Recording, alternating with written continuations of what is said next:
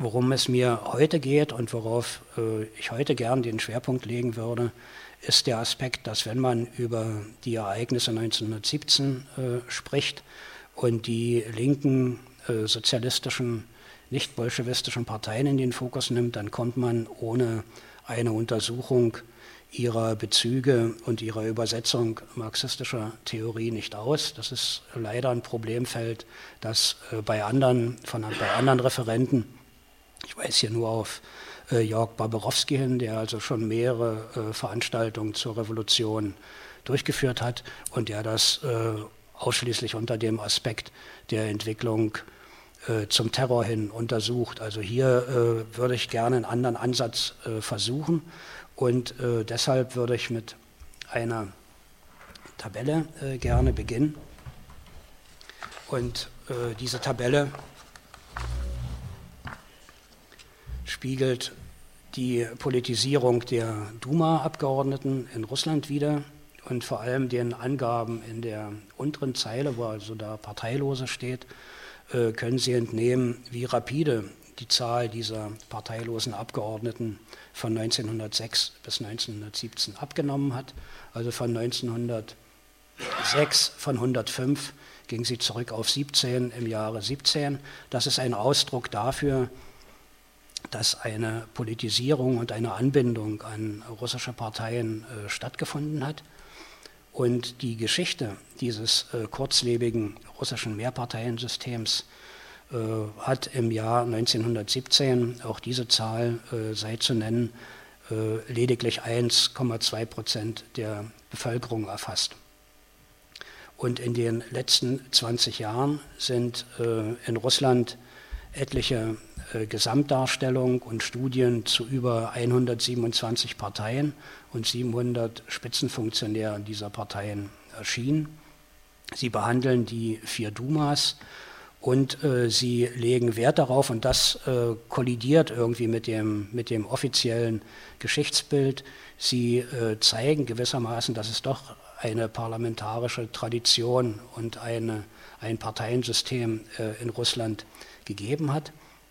Und äh, die äh, neueren Dokumente zeigen auch, dass dieses Parteiensystem in Russland sich unter der Berücksichtigung der spezifischen russischen Situation und natürlich auch in einer ausgesprochen äh, scharfen Auseinandersetzung mit der westeuropäischen Praxis entwickelt hat, da die meisten Immigranten, die ja 17, 18 nach Russland zurückgekehrt sind, ja auch exzellente Kenner dieses parlamentarischen Systems in Westeuropa waren und gewissermaßen in ihrer Tätigkeit die westeuropäischen Fehler in Russland nicht wiederholen wollten. Also auch das ist ein Aspekt, der äh, in der sozusagen im offiziellen äh, Geschichtsbild heute nicht auftaucht, wo eher davon die Rede ist, dass dieses parlamentarische System, so wie es im Westen funktioniert, eigentlich nicht für Russland passt. Und damit äh, orientiert man gewissermaßen auf eine ganz andere Optik und auf eine ganz andere Traditionslinie.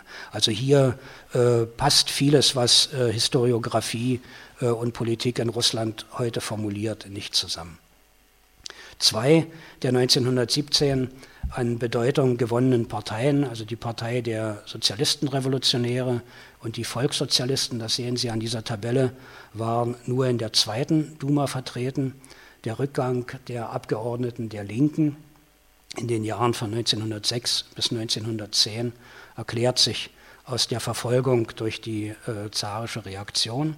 Und hinzu kommt natürlich auch, dass die Partei der Sozialistenrevolutionäre die Wahlen zur dritten und vierten Duma boykottierte, weil ihrer Meinung nach äh, die parlamentarische Arbeit für sie kein geeignetes Instrument war, um die Verwirklichung der von ihnen angestrebten radikalen Reformen umzusetzen. Im April 1906 erfolgte die Gründung einer überparteilichen Werktätigengruppe in der ersten Staatsduma, die sich als Vertreterin der arbeitenden Klassen des Volkes, das heißt der Bauern, der Fabrik- und Werkarbeiter sowie der Kopfarbeiter verstand. Die nicht-marxistische Gruppe der russischen sozialistischen Parteien wurde von den Trudowiki und den Sozialrevolutionären vertreten. Die Theoretiker dieser Richtung stellten die Theorie auf oder vertraten die These, dass Russland es überhaupt nicht nötig habe, durch das kapitalistische System hindurchzugehen, um zum Sozialismus zu gelangen. Russland, sagte sie, sei ein Agrarland mit Bauerngemeinden, die selbst eine primitive Form des Sozialismus darstellten. Die sich am Marxismus orientierenden Parteien hielten an der Formationsabfolge fest, in der der Kapitalismus als zu durchlaufendes Stadium angesehen wurde. Offen war für viele die Frage, welche Entwicklung denn die Bauernschaft in Russland nimmt, ob sie den amerikanischen oder den deutschen Weg einschlägt und was eigentlich in dieser Geschichte aus der Dorfgemeinde wird. Nicht zur Debatte und nicht zur Diskussion stand die Avantgarde-Rolle des Proletariats in der Revolution und die Ablehnung einer Beteiligung an bürgerlichen Regierungen. Nach dem Sturz der Zarenmacht am 27. Februar 1917 wurde Russland etwa vier Monate lang wie ein freies Land regiert, nämlich auf dem Wege des offenen Kampfes der sich frei bildenden Parteien und der freien Vereinbarung zwischen ihnen. Um die Entwicklung der russischen Revolution zu begreifen, muss man also vor allem studieren, welches die wichtigsten Parteien waren, die Interessen welcher Klassen sie vertraten und welcher Art die Beziehungen all dieser Parteien zueinander waren. Der Sturz des Zarismus, die wichtigste Forderung der aktivsten politischen Parteien, der Sozialistenrevolutionäre und der SDAPR, hatte die Revolution herbeigeführt. Der Zar und die Romanow-Dynastie waren derart diskreditiert, dass sogar die der Monarchie verpflichteten Oktobristen auf Distanz zum Herrscherhaus gingen. Unter diesen Bedingungen galt es, die Triebkräfte der Revolution neu zu bestimmen.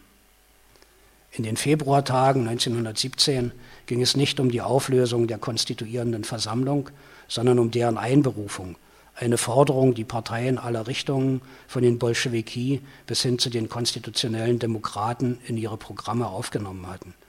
Es ging nicht um die Monopolstellung einer Partei im politischen Leben, sondern um die konsequente Überwindung der Folgen der Selbstherrschaft. Die Ausgangssituation der linken bzw. linksorientierten Parteien nach der Februarrevolution in Russland war weitgehend identisch. Ihre führenden Funktionäre, die in der Regel im Exil gelebt hatten, drängten von der Revolution überrascht nach Russland. Von März bis Juni trafen die meisten aus Europa oder den USA kommend in der Heimat ein. Die Exilanten trafen von 1917 bis 1918 in größeren wie der von Martov geleiteten oder in kleineren Gruppen wie der um Lenin oder Plechanow oder allein wie Sozialistenrevolutionäre um Alexandrowitsch in Russland ein. Über das Jahr 1917 verteilt trafen insgesamt 462 Emigranten ein. Im März 1917 kamen 17, im April 57, im Mai 274 und von Juni bis äh, zum September äh, nahm diese Zahl ab und 1918 kam nur noch der Rest an. Was das für die Geschichte der einzelnen äh, Parteien bedeutet, darauf werde ich im Text noch eingehen. Und hier ist darauf hinzuweisen, dass Lenin die Situation sehr wohl verstanden hat, im Unterschied zu anderen Parteifunktionären und sich die erste ihm bietende Möglichkeit nutzte, nach Russland zurückzukehren. Die Ende 1905 gegründete und 1917 mitgliederstärkste Partei der Sozialistenrevolutionäre vertrat die Interessen der mittleren und oberen Schicht der Bauern eines Teils der ärmeren Bauernschaft, soweit er in diesem Zusammenhang der Revolution bereits politisch bewusst war, des wucherischen Zwischenhändlers, des kleinen Grundbesitzers und des Erwerbstätigen auf dem Lande und hatte die Forderung nach Land und Freiheit auf ihre Banner geschrieben. Es gab eine linke internationalistische und eine rechte sozialpatriotische Strömung. Wortführer der Linken in der Partei der Sozialistenrevolutionäre, der einzigen Massenpartei unter den Verbündeten der Bolschewiki, waren Badis Kamkov und Maria Spiridonova. Wortführer der Rechten, einem Sammelbecken der Vaterlandsverteidiger, waren Jekaterina Breschko-Breschkowskaja und Alexander Kerensky. Auf den ersten Blick war es ein chaotischer, aufregender Parteitag, beschreibt Spiridonova die Situation im Mai 1917. Es gab mehrere Strömungen, aber völlig unklar waren deren Grenzen und personelle Zusammensetzung. Was ins Auge fiel, war die demokratische Zusammensetzung des Parteitags unter den Delegierten viele Arbeiter, Soldaten und Matrosen. Die Partei der Sozialistenrevolutionäre ist eine Volkspartei. Die Zunahme echter Vertreter der Demokratie in ihr ist völlig natürlich. Interessant war zu beobachten, wie sich im Prozess der Gärung die innere, die innere Einheit herausbildete und festigte. Das vom Parteitag angenommene Programm spiegelte den Sieg der von Tschernow angeführten zentristischen Kräfte wider. Wischniak hob hervor, dass es Tschernow gelungen ist, das Sammelsurium unterschiedlicher Meinungen auf einen gemeinsamen Nenner zu bringen. Keine der dort vertretenen Meinungen, also auf dem Parteitag ist gemeint, war ihm fremd und Tschernow beherrschte die Kunst, dehnbare Formeln zu formulieren, die so oder so ausgelegt werden konnten. Tschernows Konzeption konnte sich auch deshalb im innerparteilichen Kampf durchsetzen, weil sie dazu beitrug, alle in der Partei vorhandenen unterschiedlichen Strömungen zu glätten und miteinander zu versöhnen. Zum zentralen Streitpunkt zwischen rechten und linken Sozialistenrevolutionären wurde die Frage, wen die Partei eigentlich vertreten wolle und sollte, die werktätigen Klassen oder das Volk. Die Demokratie erwies sich als parteiübergreifendes Identifikationsmerkmal. So wurde zum Beispiel das Großkampfschiff Imperator Nikolaus I. in Demokratie umbenannt. Gesuche auf Änderung des Familiennamens Romanow in Demokratow waren keine Ausnahme. Demokratie im Sinne von Volksherrschaft als das Gegenstück zum Polizeistaat wurde zur Diktatur interpretiert. In einer seiner ersten Erklärungen verpflichtete sich der Arbeiter- und Soldatenrat, die provisorische Regierung zu unterstützen, soweit sie das mit dem Arbeiter- und Soldatenrat vereinbarte Programm einhält. Der Arbeiter- und Soldatenrat, der als treibende Kraft bemüht war, die Revolution möglichst weit hinauszutreiben und die provisorische Regierung zu verlassen, weitgehende Zugeständnisse an die Forderung der revolutionären Demokratie zu machen, hatte sich somit auch als Kontrollinstanz seitens der Organe der revolutionären Demokratie gegenüber der provisorischen Regierung etabliert. Diese Kontrolltätigkeit hat dann auch namentlich in der ersten Zeit sehr segensreich gewirkt. Unter dem Eindruck der Politisierung der Bevölkerung meldeten sich Gruppierungen wie der Bund der Sozialistenrevolutionäre Maximalisten zu Wort. Von 1906 bis 1916 hatte sich diese Organisation aus dem politischen Leben zurückgezogen. Bereits im April 1917 trat die zweite Konferenz der Sozialistenrevolutionäre in Petrograd zusammen und verabschiedete eine Erklärung gegen die Beteiligung an der provisorischen Regierung. Eine Unterstützung der Regierung kam nur dann in Frage, wenn letztere im Sinne der Verwirklichung demokratischer Reformen wirkt. Im Mai 1917 nahm der aus dem Exil zurückgekehrte Rifkin zum Ziel und zu den Wegen der Revolution der werktätigen Stellung. In den auf den Februar folgenden Monaten März und April suchten sehr viele Bürger in Russland nach einer politischen Heimat und entschieden sich für die Mitgliedschaft in einer der liberalen, konservativen oder sozialistischen Parteien. Ganze Dörfer oder Regimenter erklärten ihren Eintritt in die Partei der Sozialistenrevolutionäre. Diejenigen, die der Sozialdemokratischen Arbeiterpartei Russlands beitreten wollten, mussten jedoch einen individuellen Antrag auf Mitgliedschaft stellen. Da die Menschewiki im Unterschied zu den Bolschewiki über ein organisatorisches Netzwerk im Lande verfügten, fingen sie das Gros der Neuzugänge der politisch interessierten Bürger ab. Das, das, änderte sich erst im Sommer 1917, welche politischen Auffassungen die neuen Mitglieder mitbrachten, welche Strömung der jeweiligen Partei von dem Zustrom profitierte, bedarf weiterer Untersuchung. In der Regel hatten die neuen Mitglieder im Frühjahr jedoch keine klare Vorstellung von den pragmatischen, programmatischen Unterschieden zwischen den linken Parteien. Die Koalitionsregierung stellte, so die Mehrheit der Partei der Sozialistenrevolutionäre, in ihren Thesen keine Gefahr dar, denn die Demokratie sei gefestigt genug. Eine handlungsfähige Regierung zogen die Rechten den handlungsunfähigen Sowjets vor, eine Fortsetzung der Doppelherrschaft lehnten die Rechten ab. Im Juli 1917, zum Zeitpunkt der Gründung eines Organisationsbüros der linken Sozialistenrevolutionäre, kam es zu ersten Auseinandersetzungen innerhalb der Partei, die im August 1917 kurzzeitig beigelegt wurden. Damals stand die Debatte über die Weiterführung des Krieges an erster Stelle. In einem Punkt, in der Lösung der Bodenfrage, blieben beide Flügel konsequent und ihrem marxistischen Programm treu. Die Landwirtschaftsminister Tschernow und Maslow brachten zweimal entsprechende Gesetzesvorlagen ein, deren Annahme jedoch von der bürgerlichen Regierung absichtlich verschleppt wurde. Während die Linken betonten, dass die handlungsunfähige Koalitionsregierung kein Instrument für die Verwirklichung radikaler Umgestaltungen sein kann, nahmen die Rechten Kurs auf die Zusammenarbeit mit den konstitutionellen Demokraten. An diesem Konflikt zerbrach schließlich die Partei der Sozialistenrevolutionäre. Die Menschewiki waren 1917 in vier Gruppen organisiert.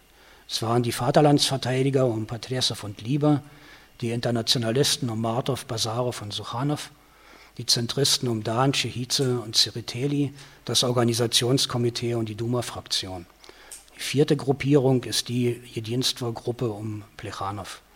Erst im August 1917 organisierten sich die Menschewiki zu einer selbstständigen menschewistischen Partei.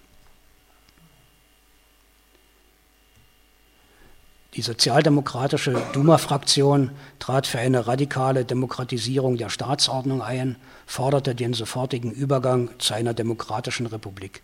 Die Menschewisten stützten sich auf die Kopfarbeiter und die privilegierte Arbeiteraristokratie, die jedoch dank den im zentristischen, Entschuldigung, im zaristischen Russland sehr schwachen Ansätzen zu Gewerkschaftsvereinigungen eine gänzlich unbedeutende Rolle im öffentlichen Leben spielten. Die Schwäche der russischen Arbeiterklasse war für die Rechten um Patresev ein Grund, auf die Bourgeoisie zu setzen, die seiner Meinung nach auf der Höhe ihrer historischen Aufgaben stand. Bis August 1917 zählten die Menschewiki, die eine führende Rolle im Petrograder Sowjet innehatten, ca. 200.000 Mitglieder. Es war die Vielfalt der Strömungen in der Partei, die es ermöglichte, ein breites politisches Spektrum zu binden. Das Verhältnis zwischen Mitgliedschaft und Partei bzw. Fraktionsführung war im Entstehen.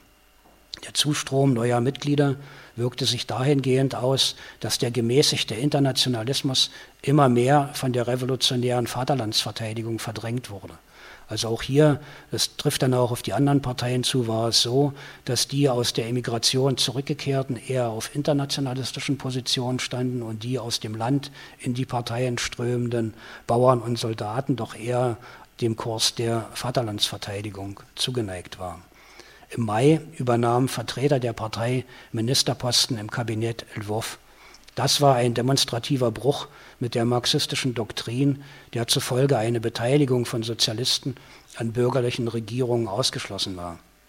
Im Unterschied zur Partei der Sozialistenrevolutionäre oder den Bolschewiki, die mit der Losung Land in Bauernhand und der Forderung nach sofortigem Frieden punkteten, konnten die Menschewiki den Massen wenig Originelles bieten. Die Grenzen zwischen den Parteien waren fließend linke wie rechte Sozialdemokraten, die sich auf das 1903 beschlossene Programm der SDAPR stützten, befragten die Klassiker Marx und Engels auf sehr unterschiedliche Weise. Während sich die einen zur Begründung ihres von der Unreife des Kapitalismus in Russland ausgehenden Aktionsprogramms auf Engels Bauernkrieg beriefen, schöpften die anderen ihre Argumentation zugunsten der sozialistischen Revolution aus dessen Altersbriefen. In diesen wichtigen Fragen waren die Fronten unter den einstigen verbündeten Immigranten verhärteter als je zuvor. Trotz vorhandener theoretischer und taktischer Unterschiede bestand jedoch eine lose Zusammenfassung der marxistischen und nicht marxistischen Gruppen in einem Block, der allgemein als revolutionäre Demokratie des Sowjet bekannt war. Auf einer gemeinsamen Plattform begegneten sich damals alle revolutionären Parteien. Friede mit den Arbeitern aller Länder auf der Grundlage des Verzichts auf Annexion und Entschädigungen, Land für die Bauern und Sozialisierung der Industrie. Alle Parteien des Sowjets vermochten sich über theoretische Ziele zu verständigen. Andererseits herrschte die größte Unstimmigkeit unter den revolutionären Parteien über taktische Fragen. Die theoretischen Meinungsverschiedenheiten, die den rechten Flügel der Marxisten von den nicht-marxistischen Sozialrevolutionären trennten, waren nicht derart, dass sie die praktische Zusammenarbeit im Petrograder Sowjet verhinderten. Eine Zusammenarbeit im Sowjet aber war andererseits nicht möglich zwischen den beiden marxistischen Flügeln, also der bolschewistischen Linken und der menschewistischen Rechten, weil sie, obschon durch keine theoretischen Meinungsverschiedenheiten getrennt, in Fragen der revolutionären Kampfesweise zu keinem Modus vivendi kommen konnten. Während die Bolschewiki die Menschewiki als stinkenden Leichnam bezeichneten, warfen diese den Bolschewiki vor allem nach der Juli-Demonstration Blankismus bzw. Bakunismus vor. Das war nicht die einzige Analogie zur französischen Revolution. An die Stelle der Bourbonen seien nun die Bonapartes getreten, stimmten die Sozialistenrevolutionäre Rechten in den Chor der Kritiker ein. Plechanows Jedinstva und linke Menschewiki verglichen Lenin und dessen Anhänger mit den Jakobinern. Lenin sah keinen Grund, den Vergleich abzulehnen. Er wiederum verglich seine politischen Gegner mit Bonaparte oder mit Louis Blanc, einem Anhängsel der Bourgeoisie.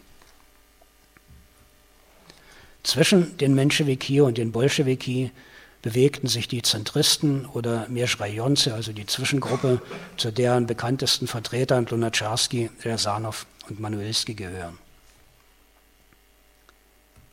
Innerhalb des bolschewistischen Flügels der SDAPR wirkten ebenfalls Vertreter mehrerer Strömungen. Nicht alle, die sich als Bolschewiki bezeichneten, können mit den Anhängern Lenins oder können den Anhängern Lenins zugerechnet werden. Es waren die linken Kommunisten, die späteren linken Kommunisten um Bucharin und Pjatakov, die Gruppe um Lenin, die Bolschewiki-Internationalisten und die rechten Kommunisten in der Redaktion der Pravda um Kamenew und Stalin. In dem Arbeiter- und Soldatenrat sind die verschiedenen Strömungen der russischen sozialdemokratischen Arbeiterpartei vertreten, namentlich die beiden sozialdemokratischen Flügel Bolschewiki und Menschewiki. Die Bezeichnungen, ihre Bezeichnungen sind so an den Namen der Hauptführer haften geblieben, obgleich die Mehrheit und die Minderheit als solche die Rollen im Laufe der Jahre wiederholt vertauscht haben.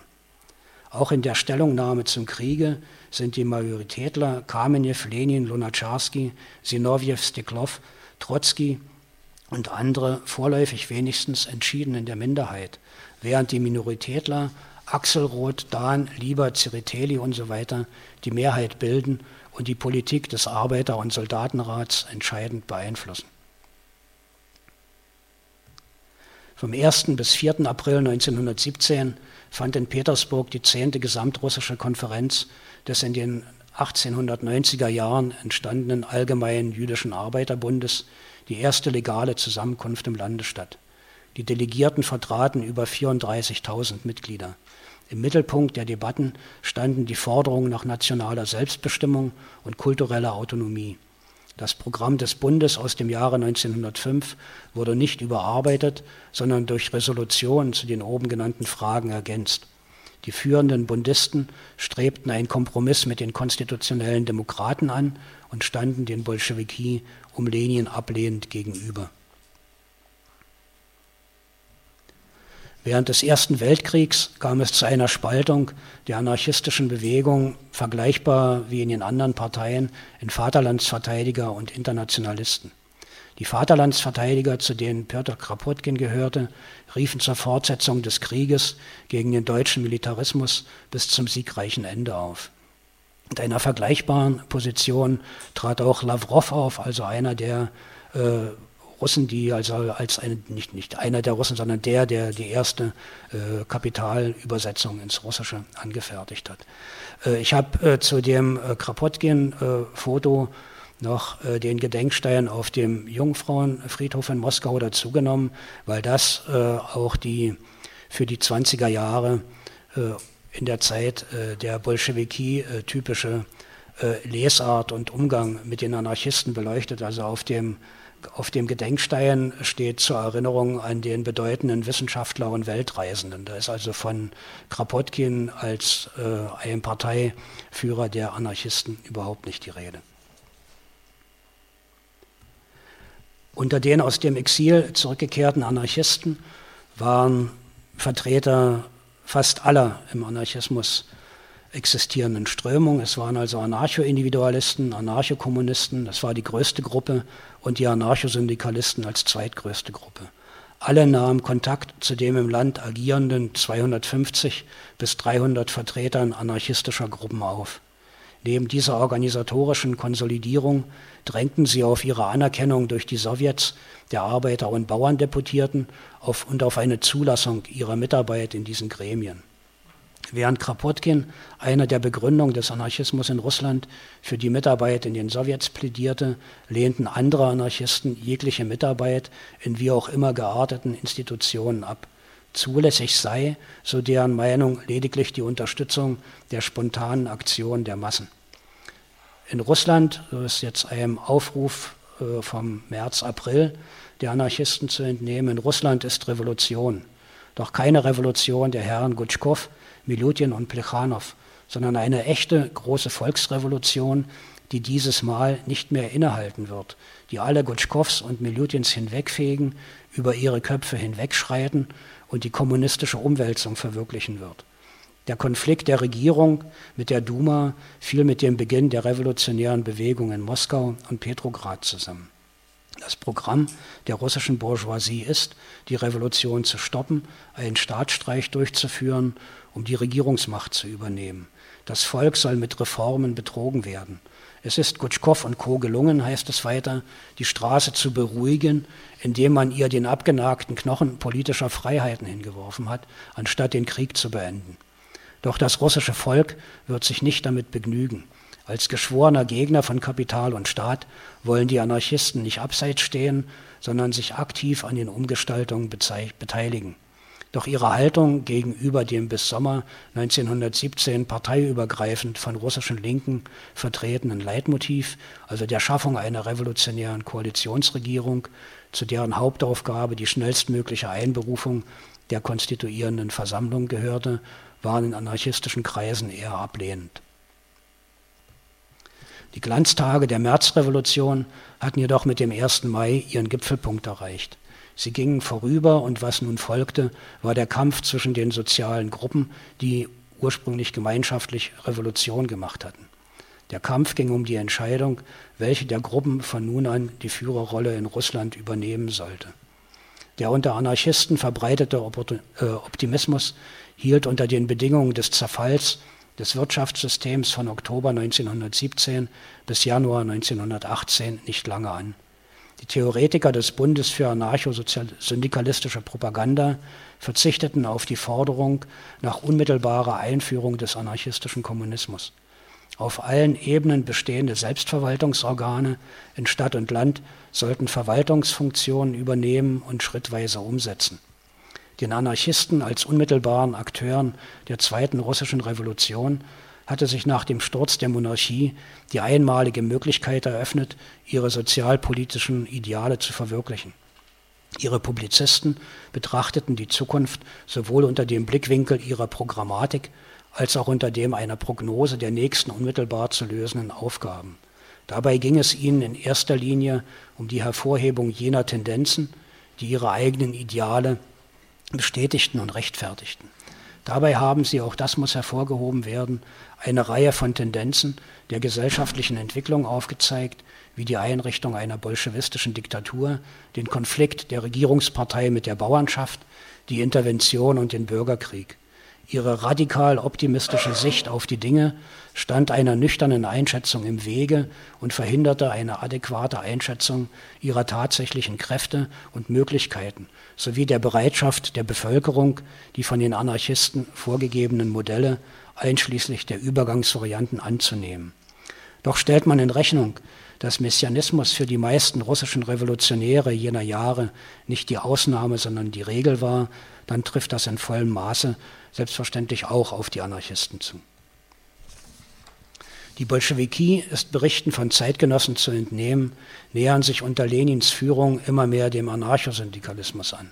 Die Programme aller Parteien müssten spätestens ab dem Sommer 1917 überarbeitet werden, denn die Revolution ist zu diesem Zeitpunkt so weit fortgeschritten, dass alle in den bisherigen Programmen fixierten Ziele im Wesentlichen erfüllt seien. Nunmehr wären die Parteien gefordert, wirklich unter den Massen zu arbeiten. Vor der Revolution hat es genau genommen keine politischen Parteien, sondern nur Parlamentsfraktionen gegeben. Aber auch nach der Revolution ist die Mehrheit der Bevölkerung nach wie vor nicht in Parteien organisiert. Ich hatte ja anfangs die Prozentzahl von 1,2 Prozent der Bevölkerung genannt. Das sei jedoch eine Bedingung für die, Ent für die Entfaltung und Entwicklung wirklicher Demokratie. Nur noch vier der sechs im März vorgestellten linken Parteien waren in den im August veröffentlichten Sammlungen von Parteiprogrammen, die über das Jahr in Russland erschienen, vertreten. Es handelt sich um die SDAPR, die Partei der Sozialistenrevolutionäre, die Trudowiki und die konstitutionellen Demokraten. Während diese Parteien ihren Platz im Parteispektrum behaupten konnten und ihre Programme auch weiterhin dokumentiert wurden, verzichteten die Herausgeber der Sammelbände mit ihren Parteiprogrammen auf die Vorstellung der Anarchisten, der radikalen Partei, der Oktobristen und der sozialistischen jüdischen Arbeiterpartei. Das korrespondiert mit diesem äh, Schema, das, mit diesem Schema, das äh, russische äh, Historiker vertreten und die, die, Möglichkeiten, die möglichen Varianten der Übergabe der Macht nach der demokratischen Beratung in Moskau im August äh, 17 wie folgt aufschlüsseln. Einmal wäre es möglich, die Macht an die Bolschewiki zu übergeben. Dafür gab es keine Mehrheit. Die zweite Variante ist die Übergabe der Macht an die Sowjets. Dafür waren die linken Bolschewiki und die linken Sozialistenrevolutionäre. Die Übergabe, die Übergabe der Macht an eine sozialistische Regierung, die dem Vorparlament rechenschaftspflichtig ist, war eine von den Menschewiki bevorzugte Variante. Die Übergabe der Macht an die Koalitionsregierung, in der keine Kadetten beteiligt waren, war nach Einschätzung aller ein künstliches Konstrukt. Eine Koalitionsregierung mit Beteiligung der Kadetten war die Option der rechten äh, Gruppen in Russland und eine Koalitionsregierung, die der verfassungsgebenden Versammlung rechenschaftspflichtig ist, war eine in allen äh, damals äh, nachlesbaren äh, Artikeln ein Affront gegen die Bolschewiki. Also die sechste Variante äh, spielt keine so große Rolle wie die vorgenannten fünf. Wie sich, äh, wie sich diese, diese Stimmung und diese Situation erklären, äh, können Sie der folgenden Tabelle entnehmen. Sie ist ausführlicher in dem erstgenannten äh, Sammelband Wegweiser oder Sackgasse aufgeführt. Also hier ist die Zahl der Minister zu sehen und die Zahl der Menschewiki in den Regierungen, die Partei der Sozialistenrevolutionäre und andere, und andere Parteien. Das weist auf das Kräfteverhältnis und auf die Möglichkeit hin, entsprechende programmatische Ziele, mit denen diese Parteien angetreten sind, während äh, des Jahres 1917 äh, zu verwirklichen, als sich sechs Regierungen hintereinander äh, oder aufeinanderfolgend ablösten. Sie sehen oben in der ersten Spalte die Daten und dann, wie gesagt, die unterschiedliche Zusammensetzung der Regierungs-, der Kabinette. Die Sozialistenrevolutionäre und Menschewiki haben den Versuch gemacht, schrieb Lenin, ob man nicht mit den Kapitalisten friedlich auskommen und von ihnen zu sozialen Reformen übergehen könne. Sie wollten in Russland im Guten soziale Reformen durchführen, nur um den Kapitalisten nicht weh zu tun. Sie vergaßen, dass die Herren Kapitalisten Kapitalisten sind und dass es nur eins gibt, sie zu besiegen. Sie behaupten, die Bolschewiki hätten das Land im Bürgerkrieg mit Blut überschwemmt. Aber haben die Herren Sozialrevolutionäre und Menschewiki nicht acht Monate Zeit für die Durchführung ihres Experiments gehabt. Das korrespondiert, wie gesagt, mit dieser Tabelle. Damals lautete ihr Programm Soziale Umgestaltung ohne Bürgerkrieg.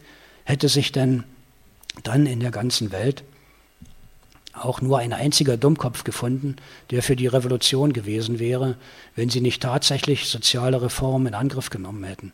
Weshalb haben sie es denn nicht getan?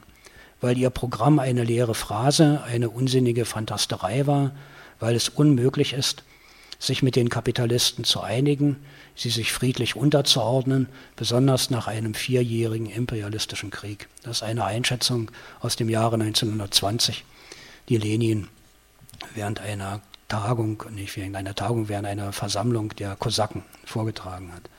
Dazu äh, wäre an Bogdanows Kritik äh, zu erinnern. Die gewaltige Rolle der Sowjets in der Revolution anerkennend, wandte er sich entschieden gegen ihre Nutzung als Organe der neuen Staatsmacht. Im Anschluss an die Analyse des Wahlsystems kritisierte Alexander Bogdanow dieses als nicht besonders demokratisch und wies darauf hin, dass dieses System als ständige Staatsordnung offensichtlich weniger vollkommen ist als die parlamentarische demokratische Republik. Eigentlich, resümierte er, sei es dem Wesen nach völlig ungeeignet. Die Existenz zweier paralleler und gleichberechtigter Rätesysteme, des Sowjets der Arbeiter, also der werktätigen Proletarier, und der Sowjets der Bauern, der Kleinunternehmer, kann nicht von Dauer sein, schrieb er. Solange deren Klasseninteressen im Prozess der Zerstörung der alten Weltordnung übereinstimmen, ist sie möglich. Je deutlicher das sozialistische Bestreben des Proletariats in der Revolution hervortritt, umso stärker tritt der Unterschied zur Bauernschaft hervor. Da es kein über den Sowjet stehendes regulierendes Organ gibt, treten die Sowjets der Arbeiter- und Bauerndeputierten wie zwei Großmächte in Erscheinung. Sie verhandeln und einigen sich auch wie Großmächte treten grundlegende Meinungsverschiedenheiten auf, werden Ultimaten gestellt. Das läuft auf Bürgerkrieg und die brutale Unterdrückung einer Seite durch die andere hinaus. Das ist eine Einschätzung, mit der Bogdanov bereits 1917 äh, in der Korrespondenz mit Lunacharsky hervorgetreten ist. Soweit äh, die äh, Skizze zu den äh, Akteuren, die 1917 in Russland sowohl auf parlamentarischem als auch außerparlamentarischem Gebiet tätig waren, mit dem Versuch einer äh, Skizze ihrer Auffassungen und Ansichten.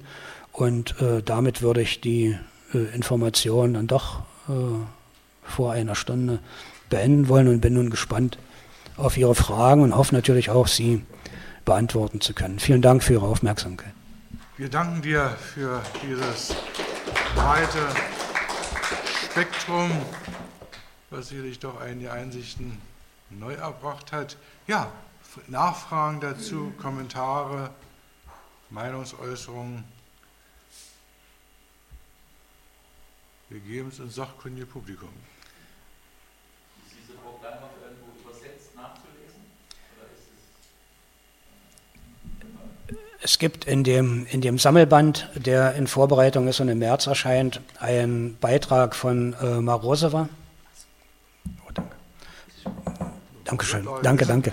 Und, äh, und dort wird äh, ausführlich auf die äh, Sicht äh, Bogdanows im Jahr 17 Bezug genommen.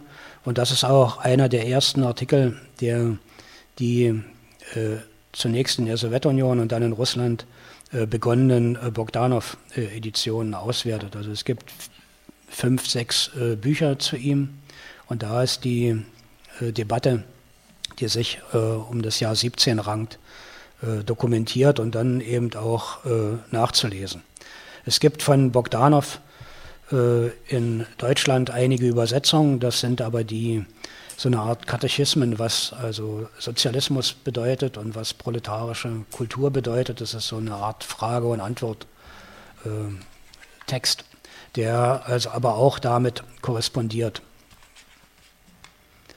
die Auseinandersetzung, vielleicht sei das auch noch gesagt, äh, hier sind ja viele äh, oder einige Spezialisten im Saal. Äh, Bogdanov äh, war nicht irgendein äh, Repräsentant, sondern er war ja derjenige, er sei an äh, Materialismus und Empirokritizismus erinnert, der in dieser Zeit der, die Moskauer, der Moskauer Parteiorganisation vorstand und der dann nach Materialismus und Empirokritizismus aus dieser Funktion äh, entfernt worden ist als Parteivorsitzender. Und seit dieser Zeit hat äh, Bogdanov als äh, Naturwissenschaftler und Proletkult-Theoretiker gewirkt. Er konnte das äh, bis in die 20er Jahre, also bis Anfang der 20er Jahre tun. Danach äh, wurde er äh, verhaftet, von äh, Dzerzhinsky äh, vernommen und man hat ihm empfohlen, äh, sich nicht mehr zu politischen Themen zu äußern. Dann äh, kam er aus der Lubjanka frei und äh, wirkte in seinem Beruf als Arzt und begründete ein Institut für Bluttransfusion Und äh, das ist nun aber schon ein Thema, das mit den vorhergehenden Veranstaltungen, die Thomas Möbius hier durchgeführt hat, äh, korrespondiert. Äh, Bogdanov hatte äh, dieses Institut dahingehend nutzen wollen, um seine Theorie von dem von der Verwirklichung des ewigen Lebens und der Verjüngung äh, des Lebens auf der Erde über eine Bluttransfusion zu realisieren. Also anstelle des alten Blutes sollte immer neues, frisches Blut äh, in die Körper gepumpt werden, im wahrsten Sinne des Wortes. Leider äh, war damals sein Wissensstand und der internationale noch nicht so weit, dass die Blutgruppen für ihn bekannt waren und er starb dann 1928 an einem Selbstversuch. Es sollte, er wollte also einer äh, jungen äh, Kommunistin, äh, einer Komsomolzin, die an Typhus erkrankt war, äh, sein eigenes äh, Blut äh, sozusagen, ja, wie sagt man das, spenden. Und, und bei diesem Blutaustausch kam es halt zur Infektion und er starb 1928. Es gibt auch in diesen Bänden, von denen die Rede war, äh, interessante äh, Nekrologe, einer von Bucharien an ihn, aber das wird jetzt zu weit führen, wenn ich das hier ausführe. Aber auch das ist in diesen Bänden enthalten und spielt zwar in dem Band, der dann beim Dietz Verlag erscheint, keine Rolle mehr, aber zumindest sind die Verweise auf die Literatur gegeben und möglich. Und es gibt auch hier Broschüren in der hellen Panke, wo also diese Geschichte etwas ausführlicher erläutert ist.